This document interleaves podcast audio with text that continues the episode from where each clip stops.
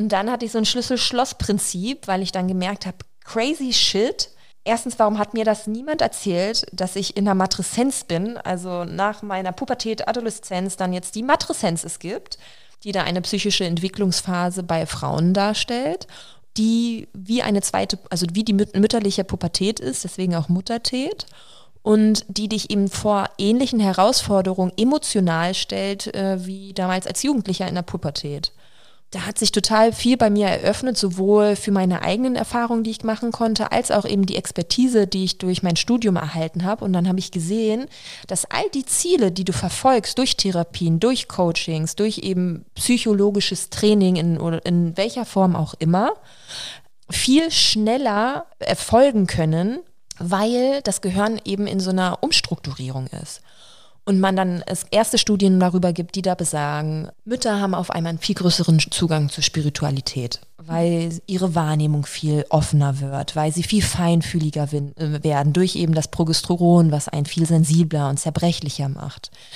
Dann sagen eben auch noch, oder gibt es die Erkenntnis, dass man sagt, okay, die, die graue äh, Masse im Gehirn ähm, wird reduziert im präfrontalen Kortex und der ist dafür da, insbesondere für unsere Ratio, also für all, all das, was sich Theory of Mind schimpft, heißt also, wie wir uns selbst wahrnehmen, unsere Gefühle wahrnehmen, unsere Erkenntnisse im Leben, also all das, wie wir funktionieren eigentlich.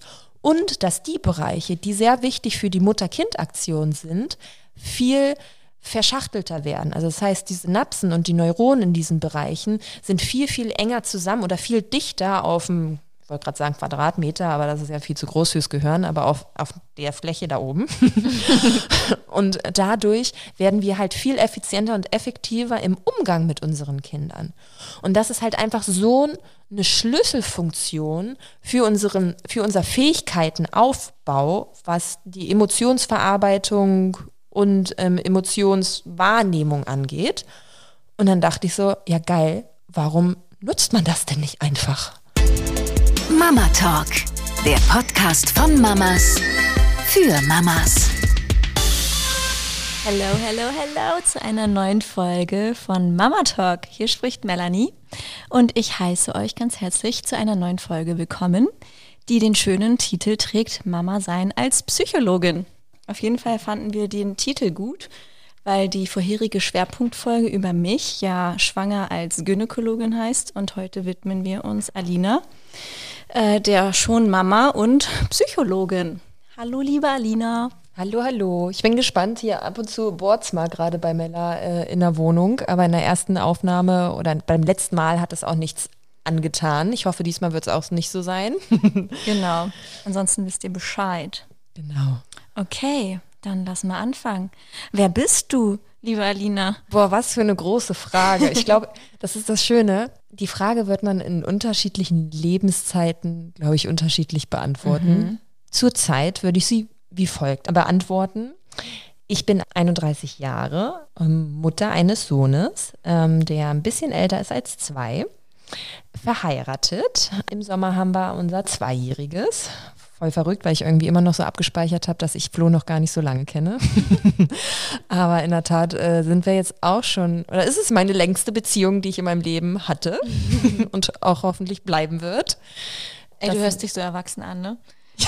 Sorry, dass ich dich unterbreche, aber ich komme immer noch nicht drauf klar. Es hört sich an wie so eine, keine Ahnung, Beschreibung von einer Frau mittleren Alters, die, was weiß ich, was für ein klein bürgerliches Leben führt, was du eben nicht tust. Aber das ist mhm. so doll in den Köpfen drin, finde ich. Ey, und genau das ist eben auch so die Frage oder also mein, meine, mein Trouble, den ich habe, seitdem ich Mama bin, dass ich immer wieder oder erwachsen bin, immer wieder so merke, mh, hm, diese Bilder, die man noch im Kopf hat von diesem Alter, passen eben nicht mit meiner Realität überein und auch nicht das, was ich darstellen mhm. möchte. Mhm. Ja, ist schon cool, dass man sich heutzutage zu unserer Zeit so viel mit seiner, mit seinem Selbst befassen kann, weil wir einfach nicht so diese Existenzängste haben. Genau, ich glaube, deswegen kann man sich einfach mit sich selbst beschäftigen. Das ist schon ein Privileg. Du hast uns jetzt die Bullet Points genannt. genau, also meine was macht dich sonst noch so aus? Tiefer einsteigen. Genau, was würde ich sagen, was, äh, wer bin ich dann sonst ähm, noch? Ich bin berufstätig, heißt, ich bin nach dem ersten Jahr meines Sohnes wieder in den Beruf eingestiegen Jetzt bohrt es gerade extrem, ich hoffe, das hört man wirklich nicht. Wieder eingestiegen in meinem vorherigen Beruf oder zurück zu meinem Arbeitgeber, bei dem ich jetzt auch schon seit 2010 bin. Also ich bin nach meinem Abi, was wir ja zusammen gemacht haben, direkt zu einem sehr großen Automobilhersteller ähm, von aus unserem äh, Geburtsort kommend. Who this? Ähm, gegangen, habe dort ein duales Studium gemacht und ich bin mit 16 nach Amerika für ein Jahr. Dann war ich sogar in China für äh, fast zwei Monate. Das war kurz vorm Abi. Und dann ähm, während meines Studiums bin ich nach Südafrika. Also ich habe immer wieder versucht, nochmal für längere Zeit auch im Ausland zu leben, weil ich so ein bisschen auch auf Versuche nach meinem Selbst war. Ja, gutes äh, Stichwort, weil ich das in der letzten Folge auch so schön fand, welche Frage du mir da gestellt hast, wie ich mich damals ähm, ja bei der Berufswahl gefühlt habe, wer ich damals war. Und du bist ja auch so eingestiegen, wer du derzeit bist. Also ich würde sagen, ich war auf jeden Fall ein Mädchen oder eine ich würde mich noch als Mädchen bezeichnen. ein Mädchen, was sehr damals schon oder schon immer eher laut war. Also ich würde immer sagen, man würde mich als Außenstehender auch in dem Alter als extravertiert beschreiben. Auf jeden Fall schön angezogen. Weil das war schon was, was meine Mama und ich heute noch gerne machen. Einfach, äh, also so shoppen gehen und so diese typischen Mädchendinge zusammen tun. Also das habe ich sehr, sehr ausgelebt in der Phase. Ich hatte damals ein, äh, meine kleine Fußballerkarriere, da ich einen äh, Fußballer als äh, Freund hatte. Zwar dritte Bundesliga oder so, also jetzt nichts in der ersten Liga. Das war so meine Minispielerfrau-Karriere. also total übereinstimmt mit dem, was ich jetzt bin, Prenzlauer Berg lebende Mutti, so gesehen. ähm, genau, das war die Alina nach, kurz nach dem Abi, die dann in den Berufsalltag gestartet ist. Hast du dich sicher in, diesen, in dieser Struktur gefühlt? Also es klingt nämlich im Gegensatz zu meinem damaligen Empfinden alles etwas weicher. Total. Also ich habe mich 120.000 Prozent sicher gefühlt. Ich dachte auch genau zu wissen, wie der Hase läuft. Ich dachte genau zu wissen, was ich will vom Leben, äh, beziehungsweise was gut für mich ist. Ähm, ohne damals zu wissen, dass das noch gar nicht meine eigene Meinung über mich selbst mhm. war. Äh, und deswegen finde ich das so bezeichnend oder auch schade, dass man so spät oder ich so spät erst über diese psychischen Entwicklungsphasen im Leben des je jeden Menschen mitbekommen habe. Und letzten Endes, wenn auch unsere Eltern sowas gewusst hätten oder verinnerlicht hätten, okay, mein Kind ist jetzt eher in einer mit 18, 19 jetzt kein fertiger Erwachsener und die Person, der Mensch weiß noch gar nicht zu 100 Prozent, wie er eher ganz selbst ist und nicht er, äh, was, welche Teile er von seinen Eltern sind und welche nicht. Ähm, die Person oder der Mensch sollte sich dahingehend noch mal ein bisschen erfahren dürfen. Dann würden wir auch ein bisschen anders mit unseren Kindern, glaube ich, in dem Alter umgehen. Heißt, Peanut würde ich diesen Druck äh, nicht auferlegen, ähm, sondern ihm die Wahl noch mal lassen, ähm, ob er sich entscheiden möchte oder ob er nochmal sich selbst erfahren möchte. Heißt, ich würde ihn dazu bekräftigen und sagen, hey, mach ein Jahr lang Work and Travel ähm, mach irgendwie ein paar Praktika oder geh erstmal für ein halbes Jahr, weiß ich nicht, Kellnern ähm, in, einer, in einem Club, den du geil findest und äh, probier dich nochmal ein bisschen aus und dann entscheide, was du machen möchtest, weil du weißt noch gar nicht, wer du bist ohne mich. Und zwar auf eine längere Zeitschiene als nur ein paar Monate. Und ähm, genau, heißt also, ich habe mich, um auf deine Frage zurückzukommen, ich habe mich sehr sicher in dem, scheinbar sicher gefühlt, in meinem Konstrukt und in meinem Weltbild, was ich ähm, mir aufgebaut habe, durch das Leben, durch meine Kindheit, durch meine Jugend. Das habe ich dann so versucht zu transferieren. Äh, das hat dann nicht so gut geklappt, ähm, im Sinne von, ähm, was für mich schon eine Major, ein Knick in meinem, ja, in meinem Leben bisher war, war die, der, der damalige Bruch meiner, meiner Beziehung. Da war ich 23, 22, äh, war mit, mit dem Typen, wollte ich gerade sagen, aber es klingt so ein bisschen abwertend. Mit dem Mann, mit dem Jungen, mit dem Boy. Seitdem ich so 18, 19 war zusammen. Und ähm, das war nicht so eine schöne Erfahrung, nicht so eine schöne Trennung. Und das hat alles so ein bisschen auf, also meine Weltanschauung einfach komplett einmal zerrüttet und ich dachte mir so, hä, ich habe doch alles gemacht, wie ich dachte, dass es richtig geht, wie ich gedacht hatte, dass ich es richtig gelernt habe und warum hat das denn jetzt nicht funktioniert? Mhm. Und dann hatte ich irgendwie so einen Punkt, wo ich mir gedacht habe, so gut, äh, wenn das dieser Leitfaden, den ich mir unbewusst angelernt habe oder den ich unbewusst verfolgt habe, gar nicht funktioniert, dann kann ich auch ein bisschen mehr mein Ding machen. Und das war dann auch der Moment, wo wir zusammengezogen sind, wo ich entschieden habe, nach Berlin zu ziehen. Du hast da schon in der Zeit ein paar Jährchen, ich weiß gar nicht, wie viele Jahre? Vier Jahre hatte ich schon studiert. Mhm. Also ich war auf jeden Fall in den Endzügen. Mhm du hattest mich dann, da war ich auch noch in der Partnerschaft in Südafrika besucht für längere Zeit und wir hatten da irgendwie schon immer mal so die Ideen, die Idee, mal mhm. zusammenzuleben. Ich weiß noch, wie du zu mir gesagt hast, ich könnte mir das voll gut vorstellen. ja. Dass wir mal zusammenleben. Oh yes. Das war dann so ein Moment, wo ich mir so dachte, okay, jetzt muss ich raus, jetzt muss ich mein, äh, mein Ding wieder mehr machen. Und dadurch, dass du auch, glaube ich, in keiner Partnerschaft dann damals warst, ja. haben wir so gedacht, jetzt oder nie. und damit ging die ähm, Findungsphase los, oder? Total. Ja, also kann mich noch total gut an diese Phase erinnern. Es gibt nämlich so ein Video, ich war letztens in Friedrichshain auf der Warschauer. Mhm. Da gibt es ein Video, wie wir zur Wohnungsbesichtigung gehen und uns filmen. Und ich, ich sehe es vor mir, dieses Video, unsere strahlenden Augen und unsere Stimmchen dazu und ja. einfach total euphorisch. Ja, so, so war es auch, aber wir sind auch ein paar Mal ein bisschen härter wieder aufgeprallt. auf jeden Fall. Ich kann mich auch zum Beispiel noch an ähm, erinnern. Du hast dich dann auf Wohnungssuche be begeben, weil du mhm. eben in Berlin schon gewohnt hast und ich noch in Wolfsburg. Und ich war im Fitnessstudium. Du hast mich angerufen, was halt, also kleiner Side-Fact oder Side-Note. Mella und ich telefonieren beide nicht gerne. Wir sind eher ähm, Team Sprachnachrichten und äh, WhatsApp-Nachrichten. Und wenn wir uns anrufen, wissen wir also ist wichtig. Eigentlich schon immer so im Kopf, oh, oh, ich hoffe, es ist nichts Schlimmes passiert. Ja, ne? genau. Und da hattest du mich angerufen, da war ich gerade im Fitnessstudio und du so zu mir, ich habe unsere Wohnung gefunden. ja. Heißt, auch, auch so crazy, ich habe die Wohnung nicht einmal gesehen, bis zu dem Tag, wo wir eingezogen sind. Ach wirklich? Ja. War das so krass? Ja, ja. Ich habe nur ein Video gesehen. Vertrauen. Yes. War auch eine gute Entscheidung. Ich habe sehr gern da drin gelebt. Sehr schön. Und für was stand denn Berlin für dich damals? Kannst du das so zusammenfassen? Ich finde, man verbindet fast schon so ein Gefühl zu dieser Stadt, als wäre es nicht mehr nur eine Stadt, sondern fast schon wie so eine eigenständige Person. Ja, voll, voll schön und vor allen Dingen, weil Berlin so viele Persönlichkeiten mit sich trägt. Und ich glaube, dass auch so Fluch und Segen zugleich ist von dieser, mhm. von dieser Stadt. Man sagt ja auch irgendwie, Berlin ist verdammt, für immer zu werden und nie zu sein. Ja. Und das fühle ich schon sehr.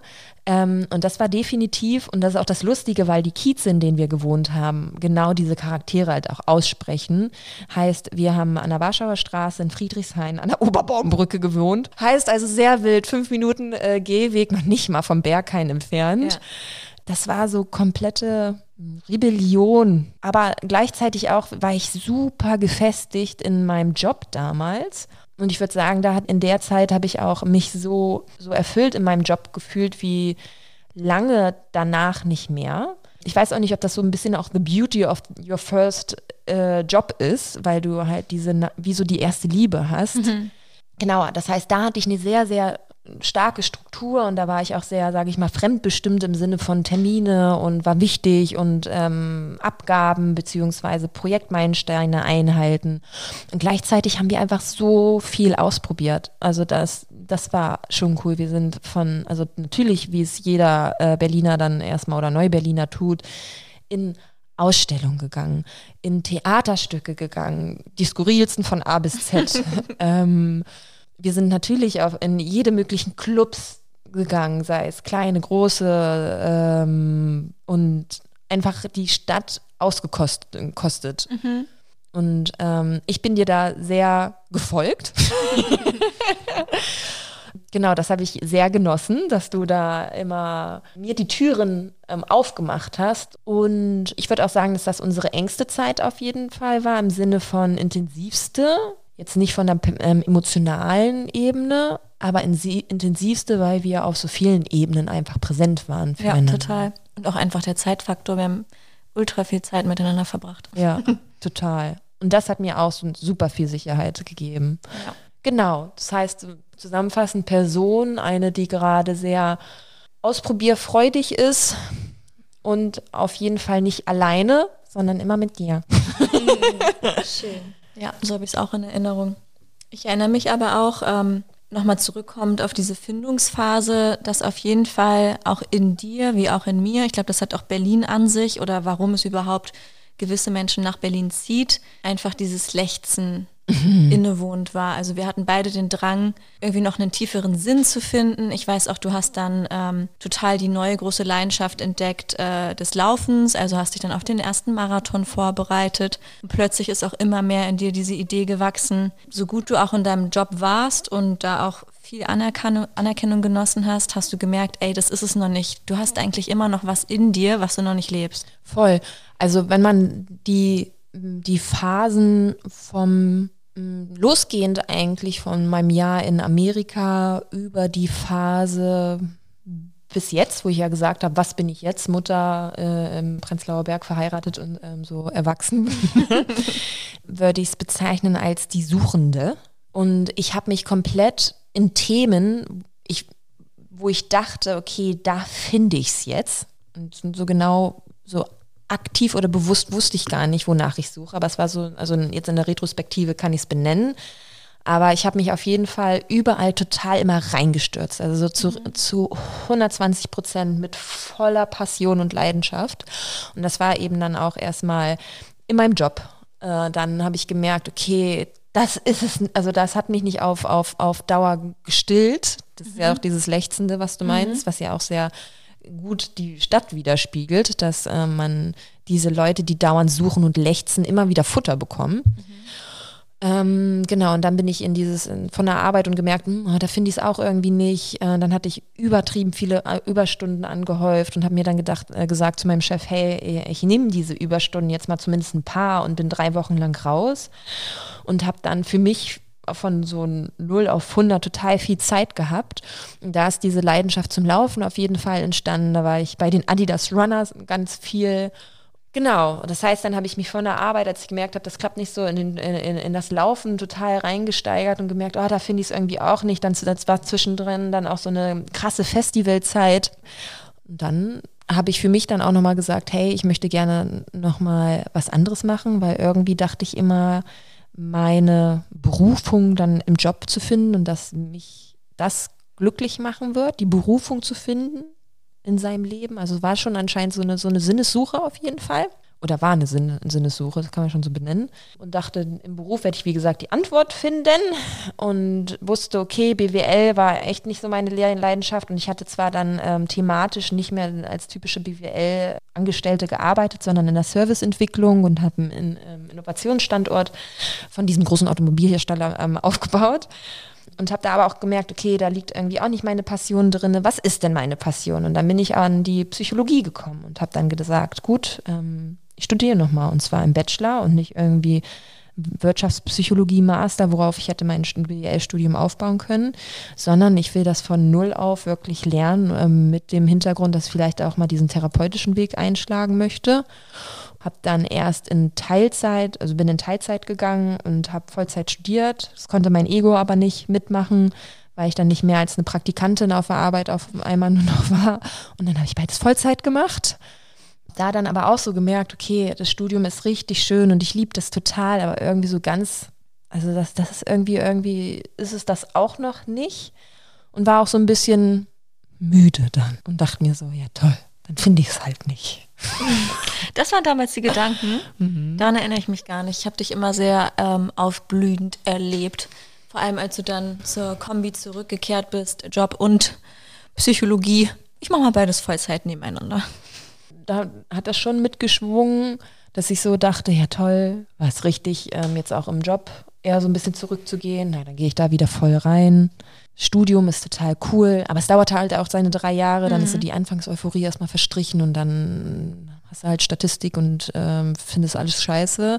Aber das war auf jeden Fall, diese Frustration war nicht zu vergleichen mit der meines ersten Studiums. Also es war super heilsam, weil ich gemerkt habe, wie viel es ausmacht, was du studierst, mhm. in welchem Kontext du es studierst und es gar nicht so auf die auf, auf die Fachlichkeit dann ankommt, weil ich auf einmal Mathe konnte oder auf einmal ähm, Dinge, die ich vorher nicht gut konnte, ähm, auf einmal funktioniert haben, mhm. weil du einfach wusstest, warum. Und da habe ich auf jeden Fall meine Passion ab dahin benennen können und auch das, wo ich sagen würde, das ist mein USP bis heute, nämlich dieses ganze Analysieren, Psychologie, äh, Fragen, warum Dinge so sind. Mein Papa sagt immer, ähm, Alina, du musst auch wissen, warum ein Atom ein Atom ist, so nach dem Motto.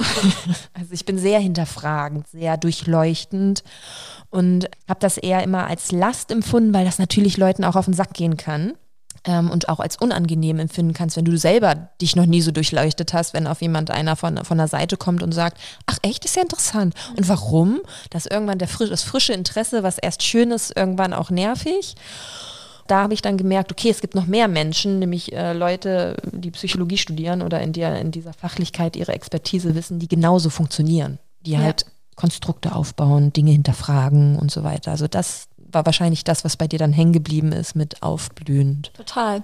Und ich kann mich auch noch gut daran erinnern, dass du dann, ähm, auch wenn da vielleicht unterschwellig so eine kleine Frustration irgendwann mitgeschwungen äh, ist, schnell angefangen hast, diese Transferleistung zu begehen, zu sagen, hey, ich will das kombinieren, weil es macht mich nicht entweder das oder das glücklich, sondern du bist dann schnell die Wege gegangen, zu überlegen, hey, wie kann ich mein Studium in meinen Job integrieren? Total. Und das ist auch noch etwas oder ein Thema, was mich bis heute begleitet, weil ähm, letzten Endes bin ich jetzt gerade aktuell, das habe ich gar nicht in meiner Beschreibung, wer ich bin, äh, mit benannt, bin ich psychologische Beraterin, schräg, schräger Coachin für Frauen in der Schwanger, äh, Schwanger und Mutterschaft und ähm, Talentmanagerin fürs Top-Management bei diesem großen Automobilhersteller.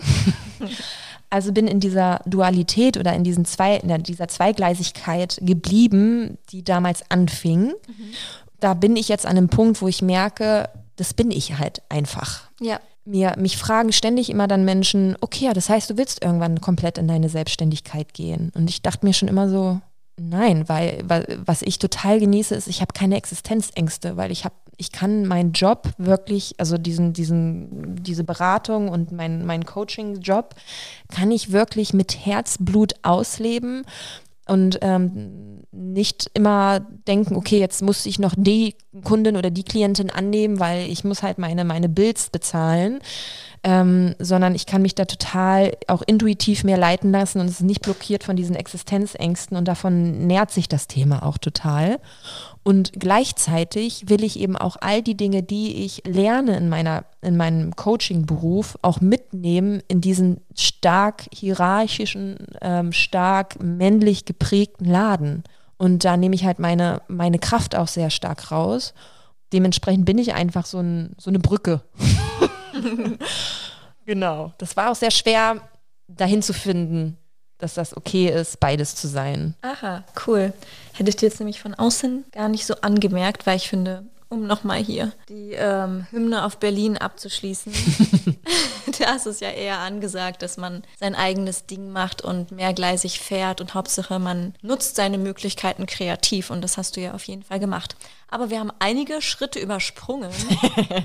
du hast jetzt hier direkt von deinem Coaching-Programm gesprochen. Äh, du kannst es auch gerne wortwörtlich benennen. Genau, Mummy Identity heißt es bei Instagram. Man findet mich primär auf Instagram. Eine Webseite habe ich so nicht. Das ist so mein Kanal, wo man mich kennenlernen kann in der Expertise. Und wie sich eben auch mein, mein Beratungskonzept und mein Coaching-Konzept nennt. Ja, schaut da unbedingt vorbei. Und natürlich würde uns alle auch nochmal interessieren, okay, du bist den Schritt zur Psychologie gegangen, dann wolltest du eigentlich es erst in deinen damaligen Job integrieren. Wie kam dann dieses Mutterschaftsthema plötzlich da rein? Mhm. Also, wie du schon richtig gesagt hast, das war auch, ähm, als ich dann Psychologie studiert haben, haben, habe, da haben mich natürlich auch auf Arbeit und generell Leute immer gefragt, ah ja, cool, dass du das machst. Wie möchtest du denn das dann, also möchtest du da, dann uns verlassen oder möchtest du das hier mit einfließen lassen? Und ich dachte immer, dass ich irgendwie über Coaching von Teams da reinrutschen werde oder vielleicht über UX, UI, weil da auch sehr viel Psychologie mit drin steckt und viel User Research und so weiter und so fort. Also Psychologie ist dem der Serviceentwicklung, in der ich damals war, ähm, nicht so fern. Und da war ich, also dachte ich auch mal so, ja, ja, genau, ja. Aber ich habe gemerkt, that's not it. Also es hat nicht so Klick gemacht. Und dann war es 2020, ähm, da habe ich auch meine Bachelorarbeit geschrieben und in diesem Jahr wurde ich schwanger mein Mann, mein damaliger Freund und ich hatten in dem Anfang von 2020 gesagt, ja, Ende 2020 wollen wir schwanger mhm. werden. In unserem Freundeskreis hatten, hatten wir gerade das Phänomen, dass viele fehlgeboten waren, dass viele nicht so ähm, oft oder so schnell schwanger werden konnten. Und dementsprechend haben wir gesagt, hey, äh, wir verhüten jetzt nicht mehr. Ich hatte schon länger die Pille abgesetzt, da machen wir auch noch, auf jeden Fall nochmal eine Folge drum. Ähm, also da ja, gehe ich wirklich. Nicht, da gehe ich nicht, noch, nicht jetzt äh, genauer drauf ein. Genau, hatte die Pille schon länger abgesetzt und ähm, haben dann aber gesagt, okay, wir verhüten jetzt gar nicht mehr und wenn es dann vorher passiert, passiert's und ähm, ein Schuss, ein Treffer, ich wurde direkt schwanger. Ähm, dementsprechend war es auch kurz ein bisschen überrumpelnd, weil wir so dachten, hä, wir dachten, es geht gar nicht so schnell. Dann haben sich die Karten ein bisschen neu sortiert und dann war ich in der Elternzeit. Da war mein kleiner Sohn, glaube ich, gerade so drei, vier Monate alt. Und da weiß ich noch ganz genau, da lag ich im Bett von meinem Kinderzimmer bei meinen Eltern zu Hause, kurz vorm Einschlafen und da kommen mir immer so die besten Gedanken, das war schon immer so. Dann dachte ich so, Coaching für Mütter. Das ist es. Und dann habe ich nächsten Tag mit ähm, meinem also Mann drüber geredet und ähm, habe ihm so ein bisschen die Ideen dann gebrainstormt und gesagt, in welche Richtung das gehen sollte. Und dann meinte er so, ja, voll geil, voll cool. Und dann ähm, bin ich noch dahin weiter auf einen Begriff äh, oder auf ein psychologisches Paradigma gestoßen, das sich da Matreszenz in cool Englisch Matrescence nennt und ähm, mittlerweile als Mutter Tät schon auf sozialen Medien Schön. kursiert. Das deutsche Wort holt's wieder raus. Ey. ja. Muttertät. ja. Danke, ey. Habe ich auch nichts mehr zu tun. ja. Wir bleiben bei Matrescence. Matrescence vor allem sind richtig schön, ne? Matrescence. Ah, Matrescence, das ist englisch richtig mhm. ausgesprochen. Mhm. Und Matrescence? Ist dann wie Adoleszenz, also das äh, schlaue ah. Wort in Deutsch. Ach so, okay, na gut, Matrescence ist auch in Ordnung dann. Ja. Aber Matrescence hört sich auch schön an. Es hört sich an so ein bisschen wie Magie, ne, finde ich so. Ja. Matrescence. Oh. Hm. Genau. Darauf bin ich dann auch noch gestoßen über meine liebe Cousine. Und dann hatte ich so ein Schlüssel-Schloss-Prinzip, weil ich dann gemerkt habe, crazy shit. Ähm, erstens, warum hat mir das niemand erzählt, dass ich in der Matreszenz bin, also nach meiner Pubertät, Adoleszenz, dann jetzt die Matreszenz es gibt, die da eine psychische Entwicklungsphase bei Frauen darstellt und ähm, die wie eine zweite, also wie die mütterliche Pubertät ist, deswegen auch Muttertät und die dich eben vor ähnlichen Herausforderungen emotional stellt, äh, wie damals als Jugendlicher in der Pubertät.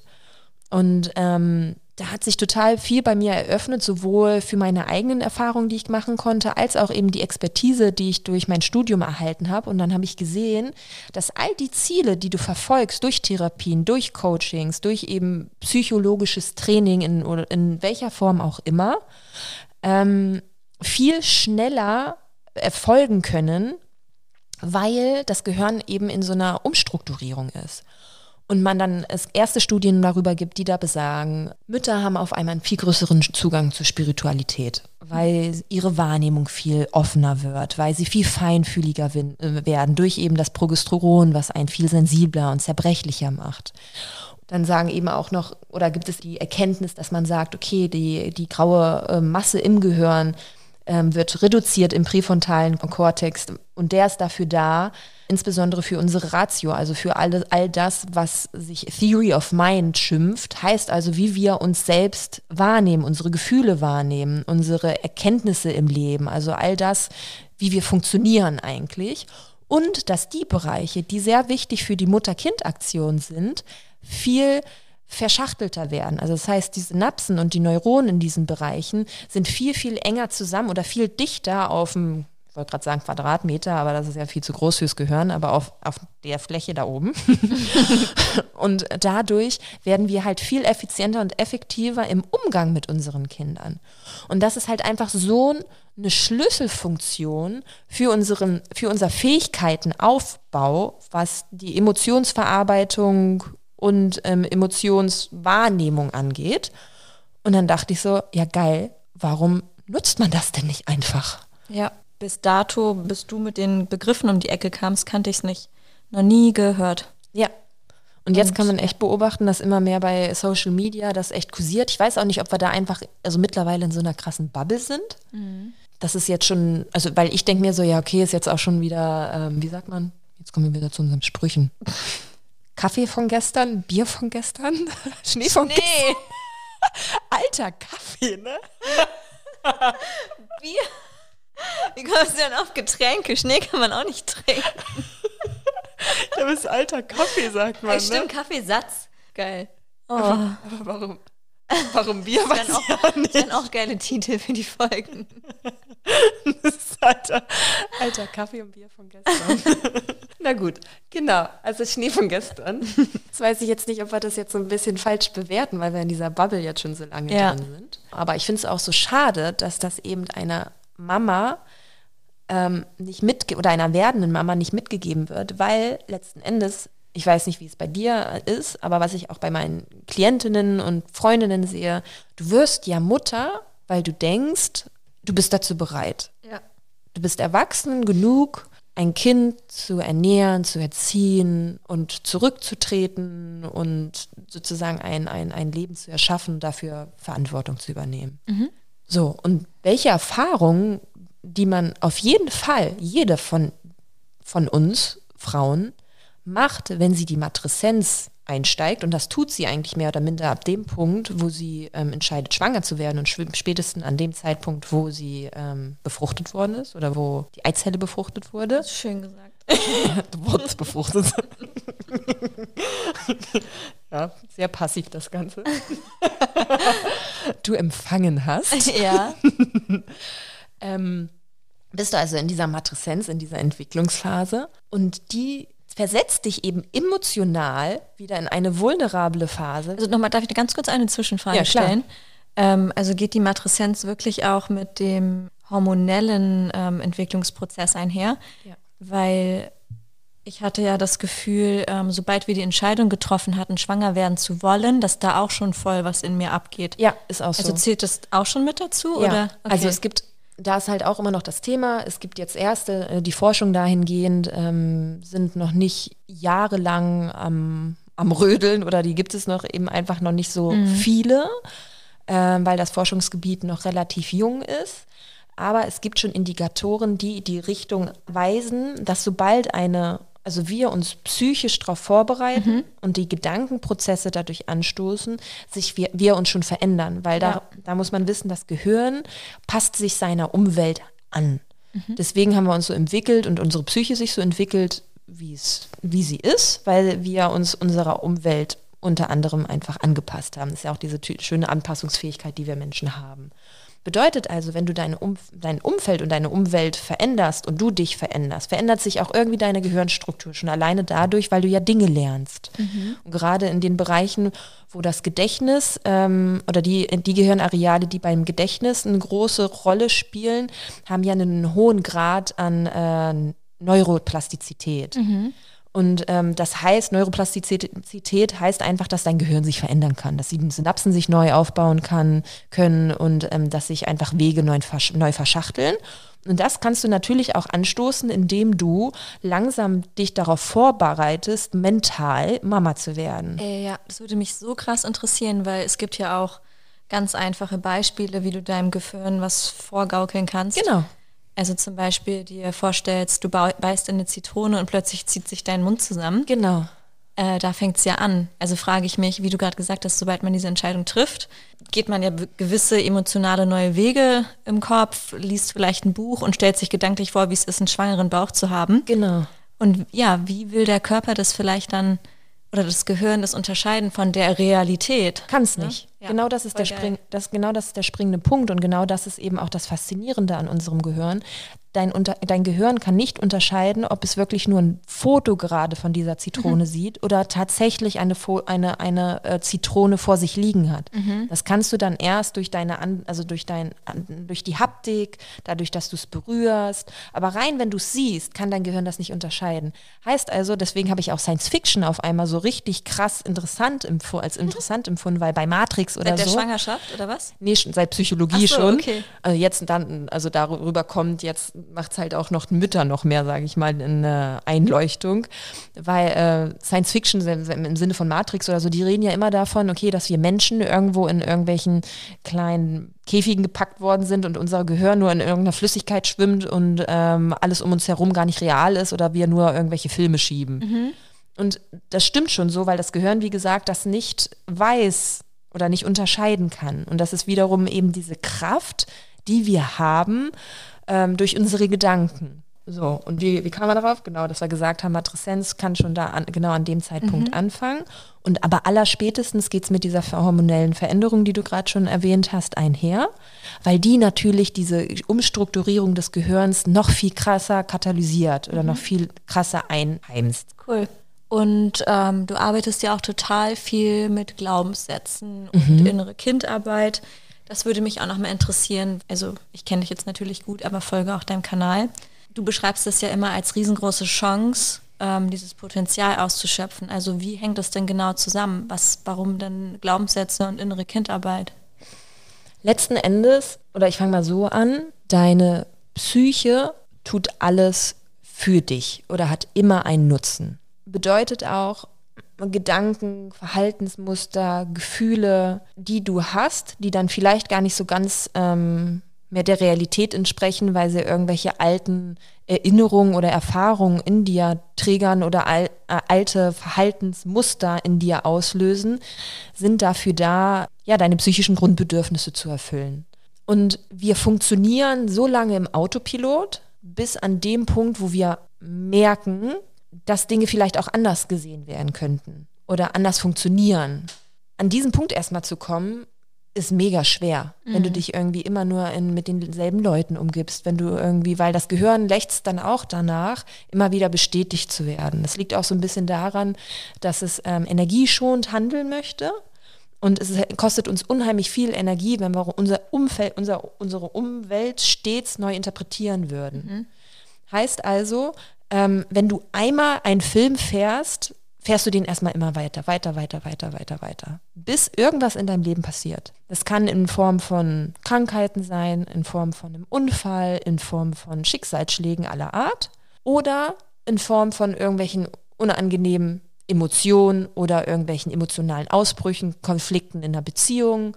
Genau. Und in der Schwangerschaft das kennen wir, oder jede schwangere Frau ist ja mehr oder minder in Filmen so dargestellt, dass sie Gefühlschaos hat, also ein Gefühlschaos hat, dass sie dünnhäutig ist, dass sie emotional irgendwie labil ist. Und das sind eben, ist eben so ein Punkt, wo wir Frauen mal aus unserem Autopilot geholt werden. Mhm. Ohne dass ein Schicksalsschlag als solches mal so passieren muss, so dass man dann anfängt, sich zu reflektieren und zu hinterfragen. Und dadurch, dass wir aber dieses Paradigma vorherrschend haben, dass man sagt, ah ja, das sind ja nur die Hormone, was ja schon stimmt, aber es sind halt nicht nur die Hormone, sondern du kannst viel mehr aus diesen Hormonen und äh, den Emotionen beziehungsweise die Interpretation, die du über diese Emotionen hast, lernen, wenn du denn hinguckst. Und das ist eben so ähm, die Chance oder das Potenzial oder das Geschenk, was ich immer sozusagen propagiere auf Instagram weil bitte tu nicht den Fehler und tu es so ab, liebe Frau da draußen, wenn du gerade schwanger bist oder Mutter, frisch Mutter ähm, oder auch im zweiten, dritten, vierten Lebensjahr deines Kindes und du merkst, dass du immer mal wieder emotional herausgefordert wirst, bitte tu es nicht einfach den, ähm, mit den Hormonen ab, dass es ja schon einfach irgendwann wieder weggeht. Stimmt, es wird auch ein bisschen seichter. Oder tu, sag einfach, ah ja, das ist eine Phase deines Kindes und das geht auch wieder vorbei. Nimm die Chance für dich und guck hin, denn die Themen, werden uns so oder so irgendwann dann einholen. Weil das ist wiederum auch so eine, ähm, so, ein, so eine Naturgesetz der Psyche, die, das viele nicht wissen. Sie strebt stets nach Ausgleich, stets nach Balance. Heißt also, unser Dozent hat, oder einer meiner Dozenten hat immer gesagt, das Leben ist, oder die Psyche funktioniert wie ein Sprung in der Schallplatte. Jeder von uns hat irgendwo schon einen Sprung in der Schallplatte, weil wir alle nicht perfekt groß geworden sind, weil wir alle auch irgendwo Wahrnehmungsfehler haben. Und letzten Endes sind dysfunktionale Glaubenssätze Wahrnehmungsfehler, Interpretationsfehler von uns. Weil wir dachten, irgendwas ist, weil, ist so, wie es ist, weil wir so sind, wie wir sind. Ja, halt. Ich hasse das kleine Wörtchen halt. Genau. Bin halt so. Genau. So, ja, so, und dann kannst du dich hinlegen und dann happily ever after oder noch, jeden, oder nicht, je nachdem, wie du Glück hast. Heißt, jeder hat dieser Sprung, diesen, diesen Sprung in der Schallplatte. Es, gibt, es ist gar keine Errungenschaft zu sagen, ich habe keinen Sprung, meine Schallplatte ist perfekt. Also das ist einfach, das ist, es stimmt einfach nicht. Sonst wirst du, wärst du übernatürlich oder wie auch immer. Bedeutet also, es ist eigentlich grob fahrlässig, wenn du nicht diese Chance nutzt, wo eh deine ganzen Emotionen durch die Hormone, Hormone die das rausholen und triggern, anschaust und die Chance nutzt, um dich auch und vor allen Dingen dich davon zu befreien, damit du auch eine bessere Version für dein Kind sein kannst. So. ja, aber können wir nachwirken lassen? Und äh, ich bin ja aktiv dabei, habe das aufgesaugt. Mein Matreszenz-Gehirn hat es natürlich direkt verarbeitet, verschachtelt in äh, 10 Millionen neue Synapsen verarbeitet. Und morgen gehe ich richtig erlöst und energetisiert in den Tag. Snap! So einfach geht das nämlich, ne? Ja, natürlich. Of course not. Aber das ist dann sozusagen meine Intention gewesen, dass ich gesagt habe, hey, ich möchte Frauen dabei helfen und empowern, ja, ihre, sich dem zu stellen, weil das natürlich super beängstigend ist. Mhm. Weil das alles erschüttert, also deine komplette Identität und das, was du dachtest, wie die Welt funktioniert, erschüttert und dadurch die Sicherheit, die du in dir aufgebaut hast, über Jahre hinweg erschüttert. Das geht nämlich damit einher. Und gleichzeitig kannst du eben genau das dann nutzen, dieses Material, um dir ein viel bewussteres, eine viel bewusstere Weltanschauung aufzubauen. Total. Sehr schön. Ist das etwas, was uns durch Mama Talk begleiten wird? ja, definitiv. Heißt also, das ist mein komplettes Herzensthema, ähm, weil ich auch möchte, dass wir Frauen oder anders gesagt, wir Frauen haben oder haben Jahrzehnte Unterdrückung erfahren, Punkt. Sei es entweder, weil wir benachteiligt worden oder eher Fokus auf die ähm, männliche Forschung und so weiter ähm, gelegt wurde. Das haben wir ja auch bei deiner Folge so ein bisschen aufgearbeitet. Und da gehen natürlich ganz, ganz viele ähm, Glaubenssätze mit einher, die wir von Generation zu über, äh, über Generation mitbekommen haben. Und die möchte ich lösen, damit die Weiblichkeit äh, selbstbewusster wird, weil ich glaube, das brauchen wir. Sehr schön. Amen. Wenn man jetzt noch schlafen kann nach der Folge doch. Sehr gut, Friends and Follower. Äh, lasst uns gerne ein Like da, eine Rezension, eine Bewertung und hört unbedingt auch bei den nächsten Folgen wieder rein, denn wir werden euch noch etwas begleiten. Habt noch einen schönen Tag, eine schöne Nacht, was auch immer für eine, für eine Zeit du gerade hast. Auf bald. Macht's gut. Tschüss. Mama Talk, der Podcast von Mamas für Mamas. Eine Antenne Niedersachsen Produktion.